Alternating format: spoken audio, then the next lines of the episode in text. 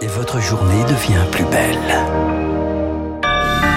Soyez les bienvenus si vous nous rejoignez sur l'antenne de Radio Classique. Nous sommes le lundi 6 mars et il est 7h30.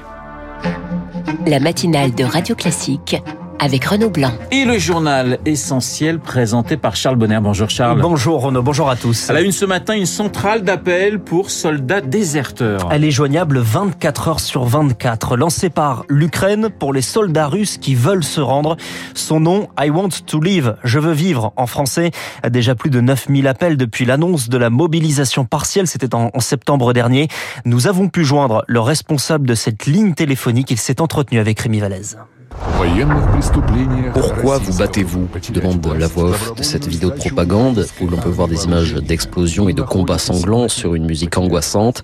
À la fin du clip apparaît un numéro, celui de l'outline I Want to Live, projet que dirige Vitaly Matvienko, porte-parole du département des prisonniers de guerre. On reçoit 50 à 100 appels par jour. 10 opérateurs travaillent nuit et jour pour répondre à la demande des Russes. Ils nous disent qu'ils ne veulent pas servir de chair à canon pour Poutine. Ils voient leurs camarades se faire tuer, ils ne veulent plus répondre à des ordres criminels et veulent rentrer vivants.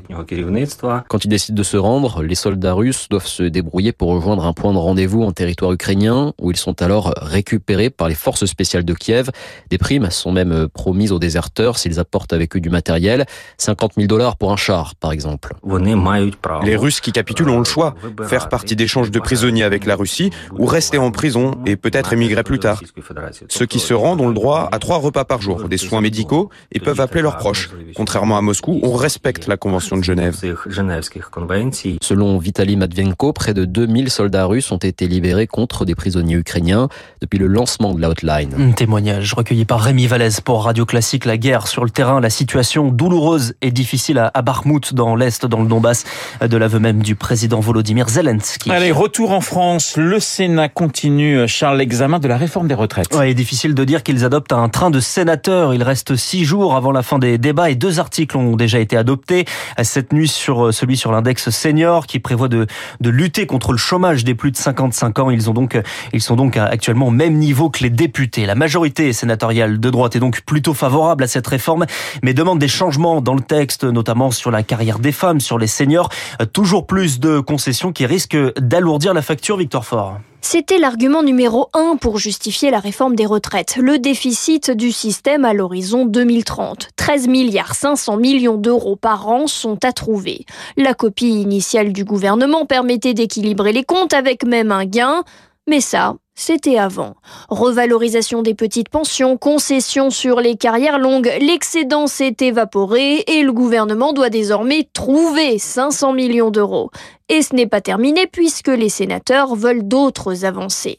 La droite sénatoriale donne donc des pistes de financement, aligner les régimes spéciaux sur le régime général dès 2025 ou un CDI senior avec ce slogan 100 000 seniors en emploi, c'est 1 milliard dans les poches de l'État. Sauf que le gouvernement appose déjà ses veto et Olivier Dussopt assume désormais un léger déficit de la réforme de 300 ou 400 millions d'euros en 2030 en repoussant le problème à plus tard. Et avec ou sans économie, la réforme reste impopulaire. Les syndicats avaient levé le pied pendant les vacances. Ils reprennent les mouvements et promettent une France à l'arrêt demain.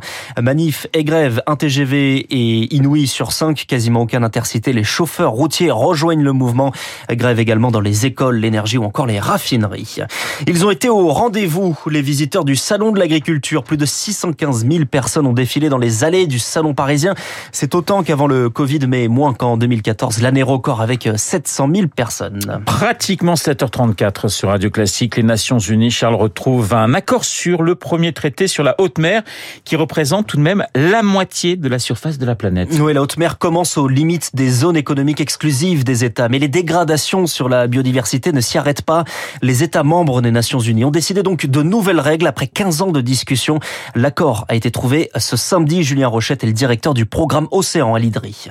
D'abord, ça va permettre de pouvoir créer des aires marines protégées en haute mer, ce qui n'était pas possible en l'état actuel de la réglementation. Il y a un autre pilier qui concerne ce qu'on appelle les études d'impact environnemental et qui euh, va globalement permettre de soumettre les activités euh, économiques qui s'exercent en haute mer à des exigences de durabilité. Et puis on peut enfin noter euh, un autre élément important, celui en lien avec les ressources marines génétiques, qui va permettre notamment que quand un médicament sera mis sur le marché et qui sera composé de substances trouvées en haute mer, bah, qu'il y ait une forme de redistribution des bénéfices avec les pays du Sud. On a à la fois un volet conservation et un volet aussi en lien avec l'équité. Et Julien Rochette, jouant par Azaïs Perronin, et on revient hein, sur ce traité dans le journal imprévisible de Marc Bourreau à 7h50. Manifestation, colère et heurts en Grèce après euh, l'accident ferroviaire qui a fait 57 morts la semaine dernière. 12 000 personnes étaient rassemblées à Athènes pour accuser l'État d'avoir délaissé ce secteur pour des raisons budgétaires. Le Premier ministre parlait d'une erreur humaine, d'un chef de gare depuis en détention provisoire. Une explication qui ne convainc pas une population en colère depuis la crise de 2009. Joël Dallègre est spécialiste de la Grèce, professeur à l'INALCO.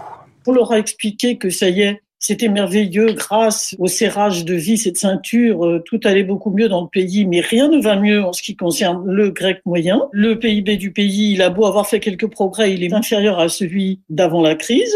Le salaire minimum qui a été légèrement augmenté est inférieur à celui d'avant la crise. Le chômage a baissé, mais ça reste toujours le premier pays pour le chômage en Europe. Et maintenant arrive le train, donc c'est aussi une goutte d'eau par-dessus un vase très plein. Joël Dallègre répondait à Lucie Dupressoir des accusations issues d'un reportage de la télévision polonaise.